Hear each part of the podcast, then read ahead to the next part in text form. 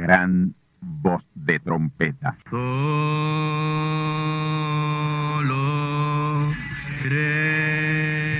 Saludos amigos y hermanos radioyentes.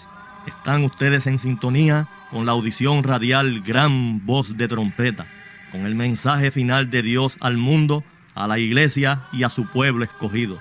Esta es la voz de Dios, proclamando el mensaje del Evangelio del Reino, o Evangelio eterno, a todos los que moran en la tierra, en el cumplimiento de Apocalipsis capítulo 14 y verso 6. Este es un mensaje de alerta y de apercibimiento ante los eventos proféticos del fin del mundo que ya han comenzado. No es que viene el fin del mundo, es que ya comenzó. Y en esta audición radial ustedes se mantendrán bien informados y apercibidos sobre cómo asegurar la salvación y la vida eterna, que es lo importante ante tales eventos. A continuación, ustedes escucharán no un mensaje doctrinal ni dogmático, sino la pura palabra de Dios, probada con las escrituras, la verdad como la verdad es, pues conoceréis la verdad y la verdad os libertará.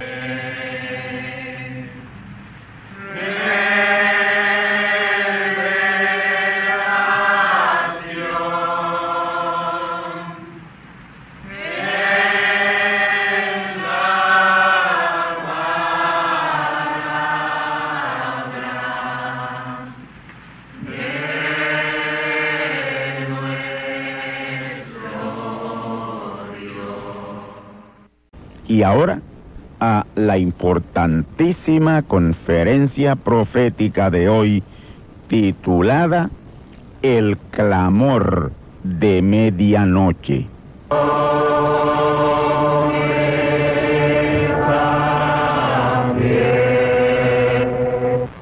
Y ahora a las escrituras que propiciarán nuestro tema en esta ocasión. Job 34:20. En un momento morirán y a medianoche se alborotarán los pueblos y pasarán y sin mano será quitado el poderoso. Mateo 25:6. Y a la medianoche fue oído un clamor He aquí, el esposo viene, salid a recibirle. Mi tema en esta ocasión, el clamor de medianoche. Hoy, en el tema que nos atañe, veremos esos tres grupos de vírgenes prudentes, vírgenes fatuas y los manufacturados religiosos que no pueden ser salvos. Amigos y hermanos, vamos entonces al tema.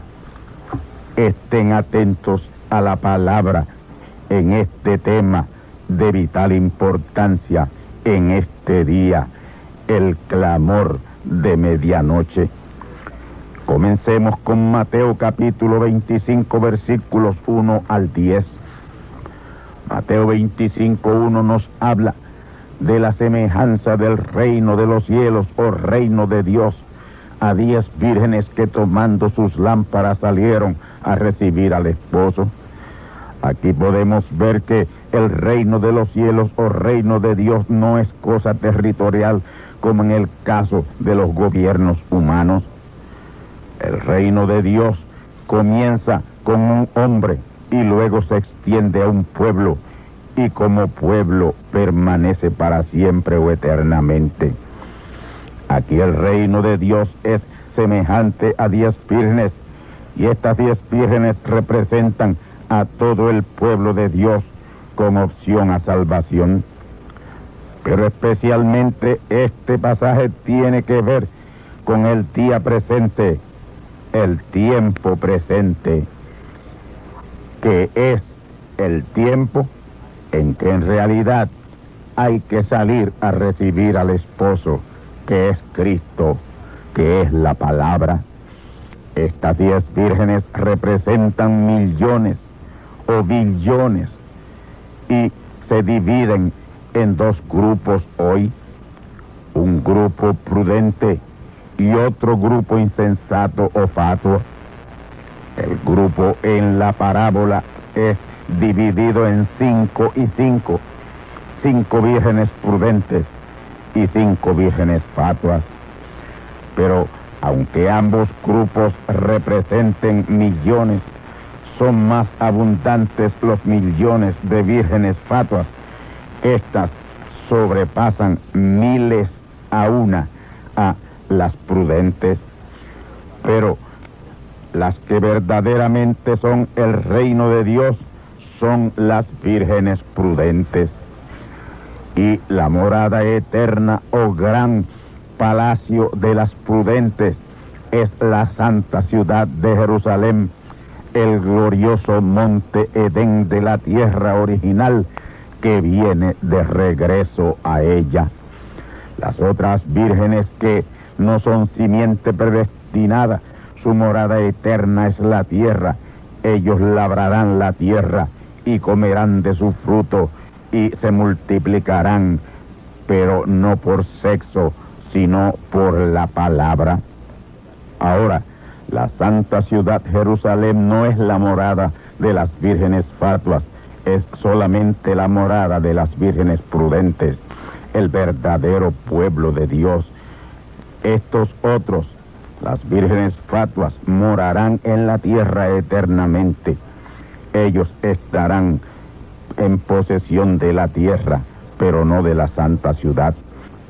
Esto hay que entenderlo por sabiduría divina y no por intelecto humano. Lámpara y aceite extra tomaron las vírgenes prudentes, pero las vírgenes fatuas tomaron lámpara, pero no aceite extra. No son predestinadas, por eso no toman aceite extra. Las que eran fatuas tomando sus lámparas no tomaron consigo aceite. Eso lo dice el verso 3. Es que no podían tomarlo. ¿Dónde lo iban a echar? La matriz de la mente en donde está el espíritu de las vírgenes fatuas no es vaso. Ahí no hay vaso para echar palabra sellada. Ahora, las prudentes sí tienen vaso porque ellas reciben la palabra en el alma y el alma es el vaso. Recuerden la urna de oro en el arca del testimonio. Esa urna de oro con el maná que nunca se corrompía representa al creyente, el alma del creyente donde Él tiene la palabra y esa palabra permanece completamente fiel a Dios. Es un creyente que no corrompe la palabra, la palabra no es pervertida por el verdadero creyente. Y eso es lo que representa esa urna de oro en el arca del testimonio. Al creyente que mantiene esa palabra en su alma, sin corromperla nunca. El verso 5 nos va a traer al tiempo de la venida del esposo.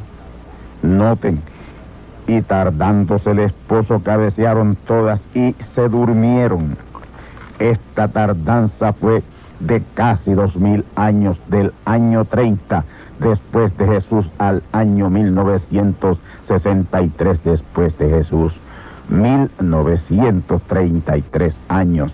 Ese fue el tiempo de la tardanza. Ahora, entiendan que al final el esposo se manifiesta dos veces, segunda y tercera venida de Cristo. El esposo siempre es uno, Cristo. Cristo en Branham, Cristo en el profeta final y Cristo en Jesús esas fueron sus tres, o son sus tres manifestaciones. Lo de que cabecearon todas y se durmieron. se refiere a muerte natural. Todas las vírgenes fatuas, prudentes y fatuas, desde Jesús hasta Abraham, han muerto.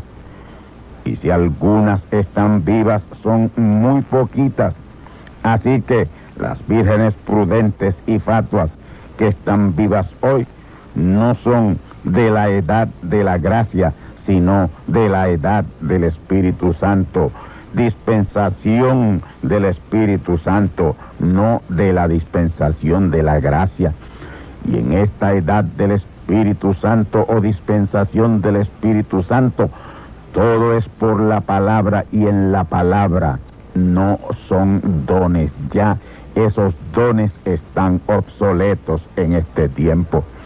Si quieren evangelizar es en la palabra y por la palabra y no por dones o con los dones del Espíritu. Ya están obsoletos. Todos los evangelistas están quemando fuego extraño en el altar de Dios desde diciembre de 1965 por no entender el cambio tan tremendamente radical que Dios ha hecho en y con la segunda venida de la palabra. Y todo lo que han hecho y siguen haciendo desde el año 1965 es obrar mal, obrar contrario a la palabra, quemando fuego extraño en el altar. Y viene la hora, está a la mano, esa hora en que el Señor les protestará conforme a Mateo 7, 23. Entonces les protestaré, nunca os conocí obradores de maldad. Este verso 23 lo vamos a explicar juntamente con el verso 21 y 22. Yo espero que nadie se atreva a cuestionar esta divina interpretación, pero vamos a añadir unos ocho versículos claves a esta importante conferencia. Mateo capítulo 7, versículos 15 al 23. Esta es una escritura para cumplimiento en estos postrimeros días, finalísimos días. Es el tiempo en que se entrará por la más estrecha puerta en la historia de la redención, pero es también el tiempo de la más espaciosa puerta a la perdición por causa de la perversión de la palabra por la iglesia. El camino a la vida y al reino de los cielos es estrecho, muy angosto, pero católicos, protestantes, evangélicos y pentecostales lo han hecho muy espacioso. Esos mismos son los falsos profetas de quienes debemos guardarnos. Ellos vienen vestidos de ovejas, mas de dentro son lobos rapaces. Por el fruto pervertido de la palabra que ellos producen son conocidos. Si fueran árbol palabra, fruto palabra darían, pero no pueden dar fruto palabra, sino un fruto denominacional.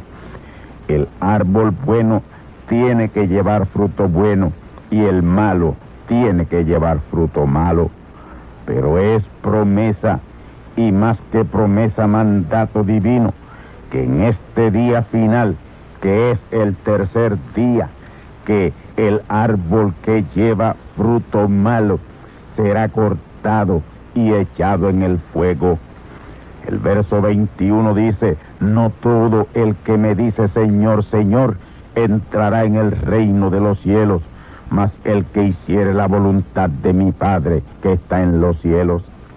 Hermanos, este es el tiempo más difícil de hacer la voluntad de Dios, porque es un regreso al principio, a todo lo que es original. Esa es la condición de la salvación hoy. Ya hoy tenemos las tres etapas de la palabra y tenemos que guardar todo lo que aún prevalece de la primera venida de Cristo y todo lo que prevalece de la segunda venida de Cristo. Y aún en este día cuando estamos en la tercera venida de Cristo o tercera venida de la palabra, esa palabra hay que guardarla íntegra. Vamos ahora a los versos 22 al 23, que son los que en verdad quiero poner al día. Escuchemos, muchos me dirán en aquel día, Señor, Señor, y no profetizamos en tu nombre, y en tu nombre lanzamos demonios, y en tu nombre hicimos muchos milagros. Entonces les protestaré, nunca os conocí, apartaos de mí obradores de maldad. Mis hermanos, es bien fácil de posicionar aquí los personajes señalados por Jesús. Estos son evangelistas pentecostales de todas las denominaciones pentecostales que al verse rechazados del Señor vienen a protestar. Ellos hasta el momento presente creen que lo que han hecho y aún hacen ha sido en el Señor y por el Señor, pero en aquel día que es este día, se enfrentarán a la gran realidad. Predicaron en el nombre de Jesús, lanzaron fuera demonios en el nombre de Jesús, hicieron milagros en el nombre de Jesús y Dios les ungió para que tuvieran éxito y lo lograron aun cuando ya ese nombre para esos efectos está obsoleto. Dios no le negó la unción para predicar palabra pervertida, harina leudada, y ellos proselitaron, hicieron muchos prosélitos. Los ungió para echar fuera demonios y sanar enfermos y hacer milagros pero ellos eran, son y serán falsos, los falsos ungidos de los últimos días, pero ahora les ha llegado su día y el gran reto de Montesión.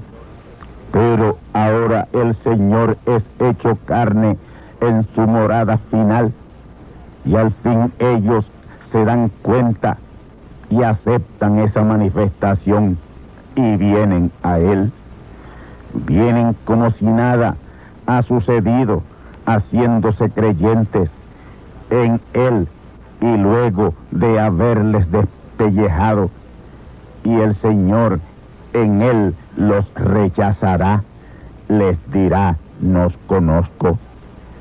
Y ahí es su protesta de Mateo 7:22 que dice, Señor, Señor, no profetizamos en tu nombre no predicamos en tu nombre y en tu nombre lanzamos fuera demonios e hicimos milagros en tu nombre.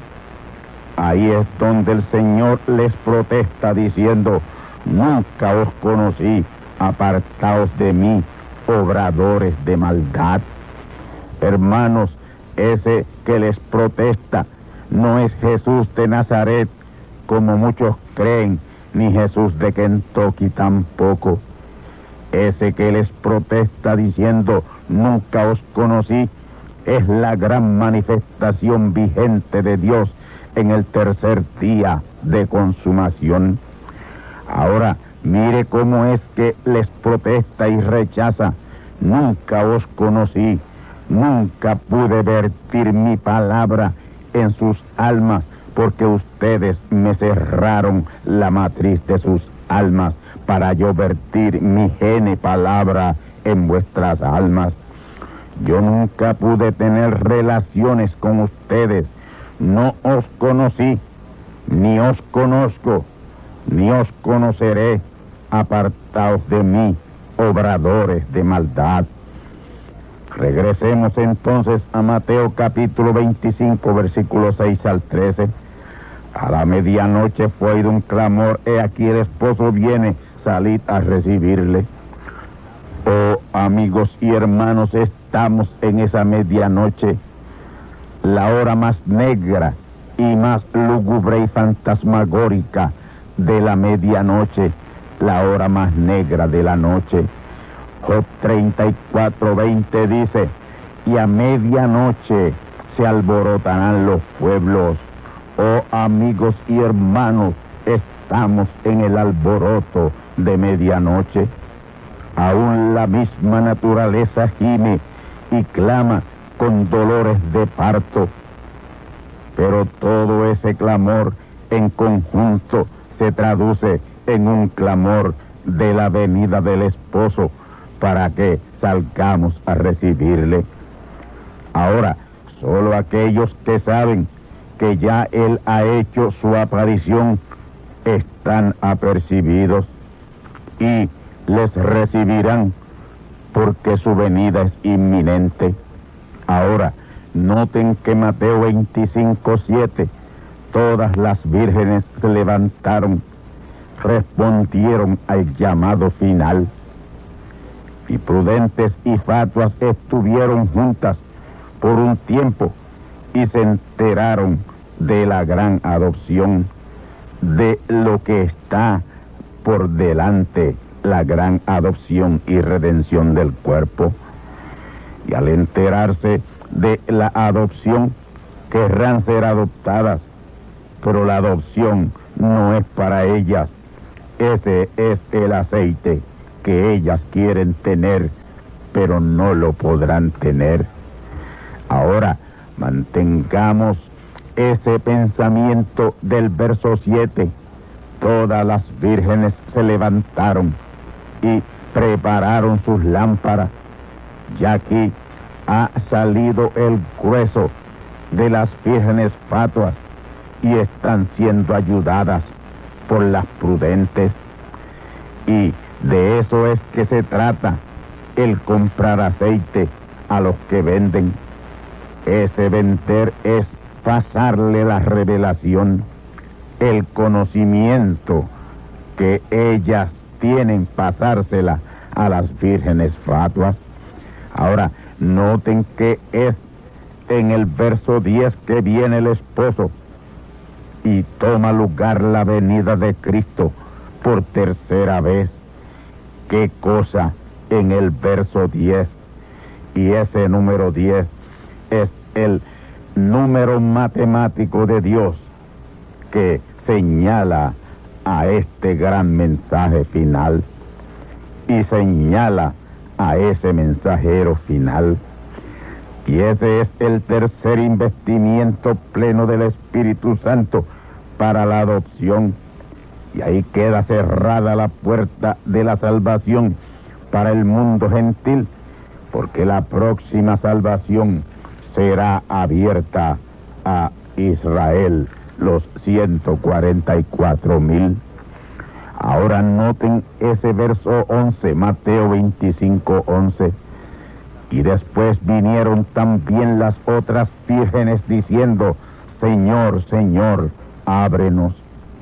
Noten otras vírgenes, las no prudentes, las fatuas, diciendo, Señor, Señor, ábrenos. Ya aquí ellos se han dado cuenta que la puerta se ha cerrado. Está cerrada esa puerta de Apocalipsis 4.1 y ahora quieren entrar, pero ya no es posible. Dios le cerró la puerta. El verso 12, mas respondiendo él les dijo, de cierto, de cierto digo, que no conozco.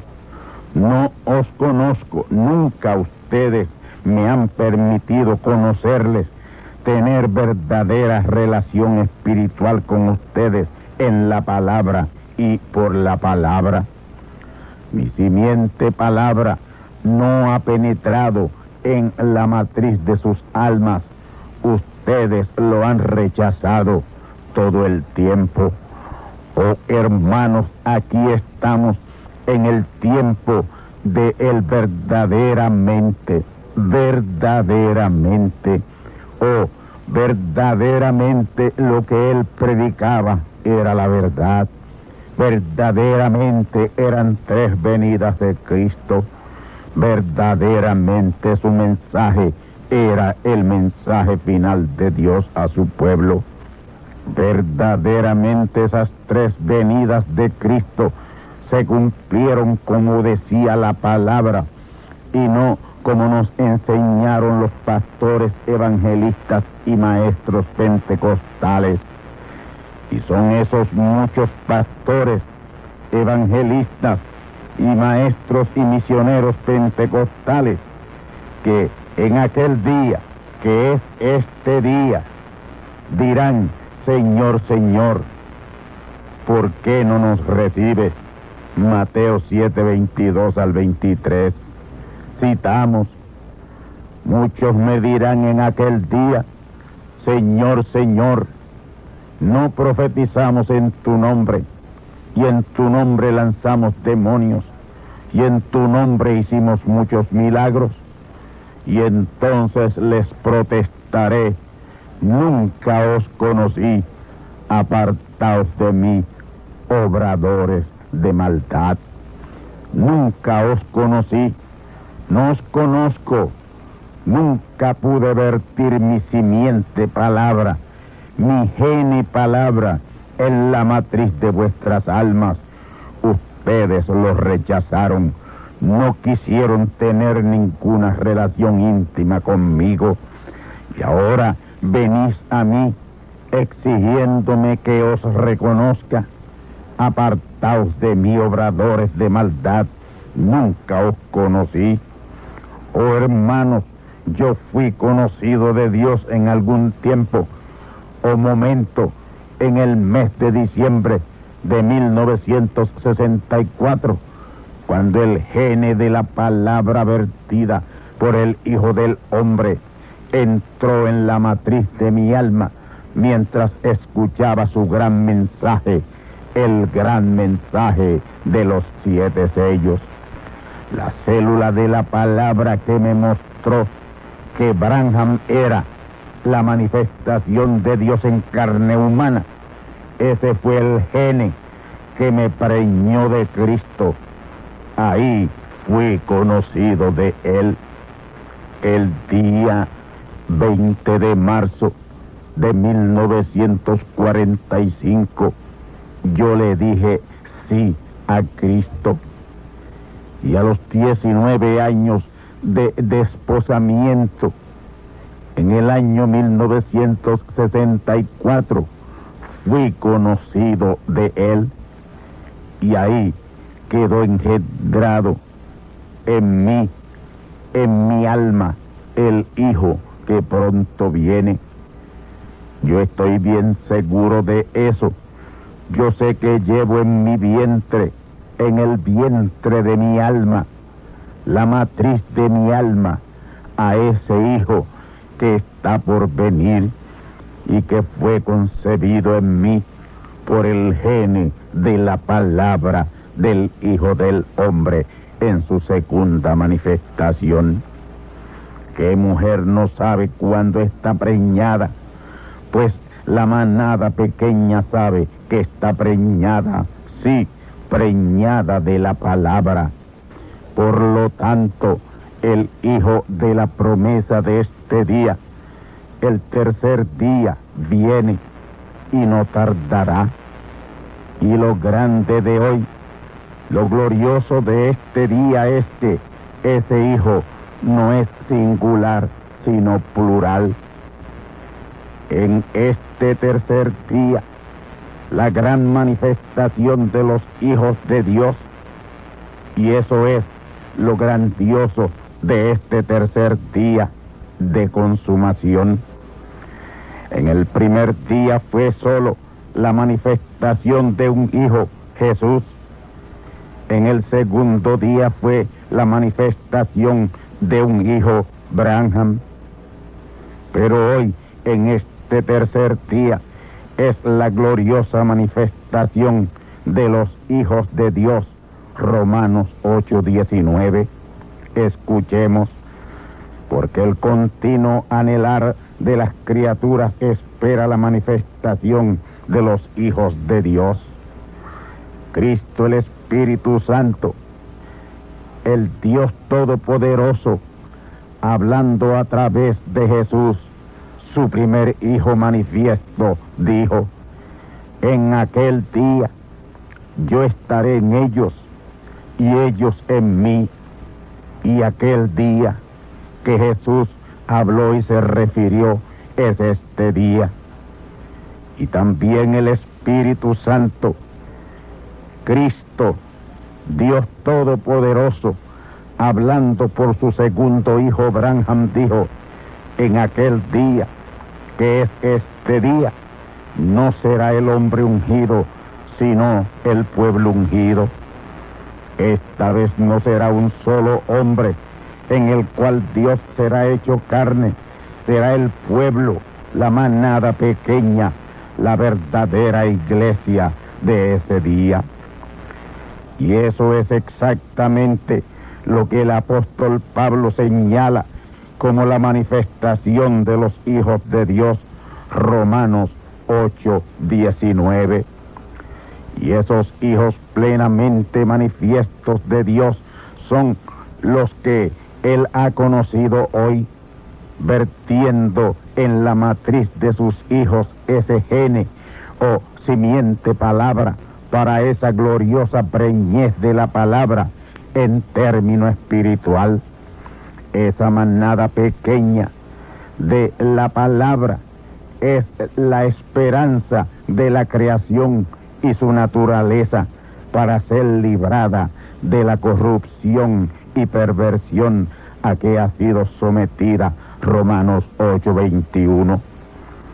Es esa manada pequeña que ha sido conocida de él la esperanza no sólo de la creación, sino también de esa gran compañía de vírgenes fatuas de Apocalipsis 7:9, que aunque no han sido conocidas de él como simiente predestinada, fueron elegidas para vida eterna.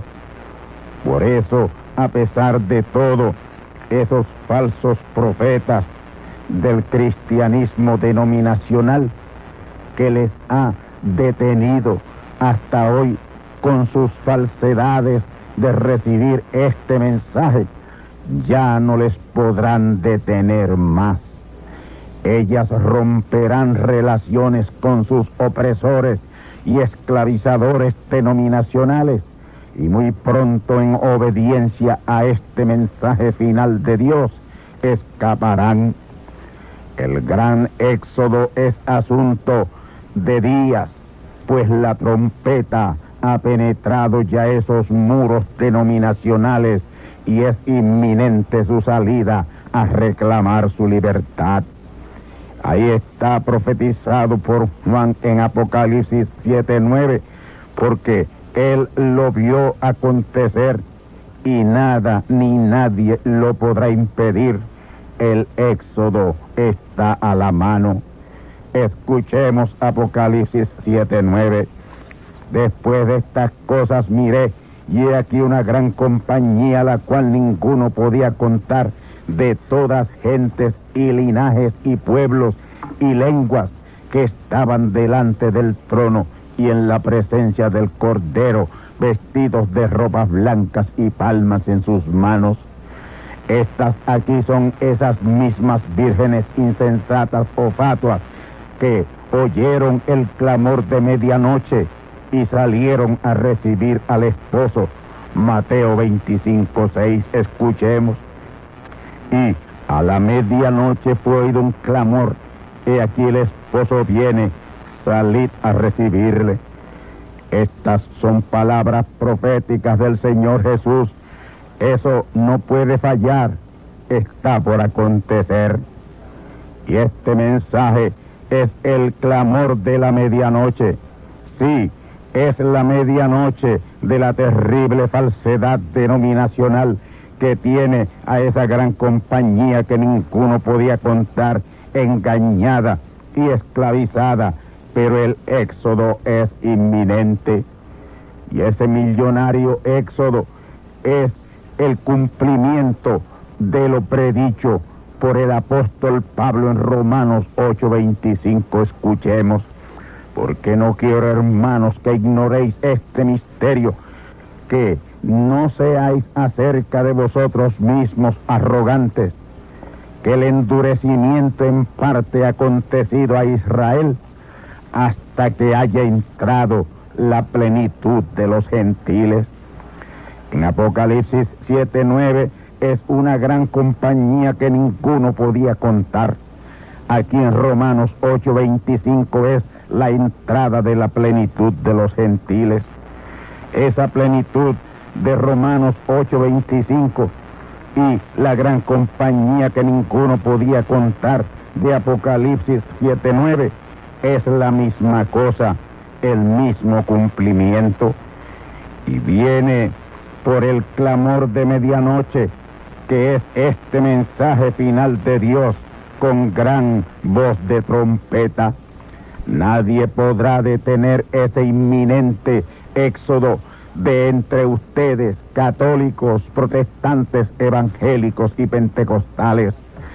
Y ustedes mismos, líderes católicos, protestantes, evangélicos y pentecostales, vendrán a la postre reconociendo que este es el mensaje final de Dios a su pueblo y querrán ser salvos, querrán entrar. Ustedes, sí, ustedes querrán que les sea abierta la puerta al reino de Dios, pero ya será demasiado tarde. Mateo 25, 11 al 12. Escuchemos. Y después vinieron también las otras vírgenes diciendo, Señor, Señor, ábrenos. Mas respondiendo él dijo, de cierto digo que no os conozco.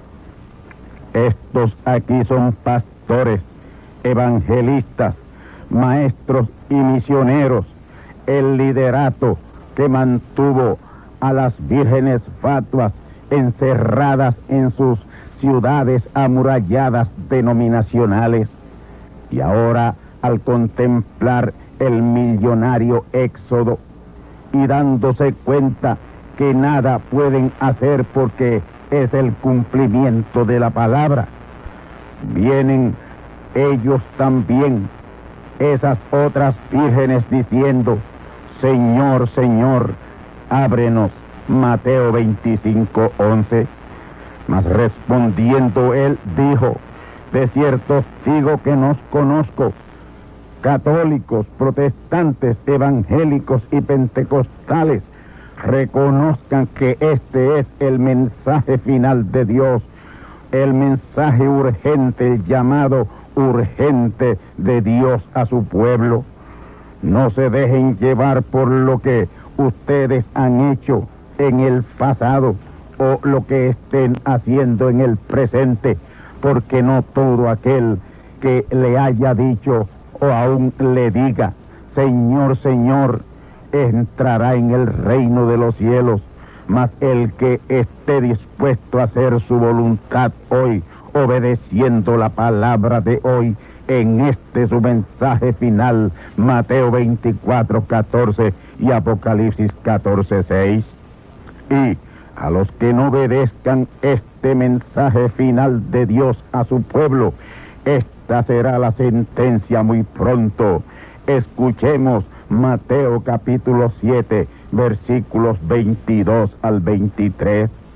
Muchos me dirán en aquel día, Señor, Señor, no profetizamos en tu nombre, y en tu nombre lanzamos demonios, y en tu nombre hicimos muchos milagros. Y entonces les protestaré diciendo, nunca os conocí apartaos de mí, obradores de maldad. Solo hay una manera de ustedes librarse de esa sentencia, oyendo y creyendo y aceptando este mensaje final de Dios con gran voz de trompeta, que es el clamor de medianoche. Amén.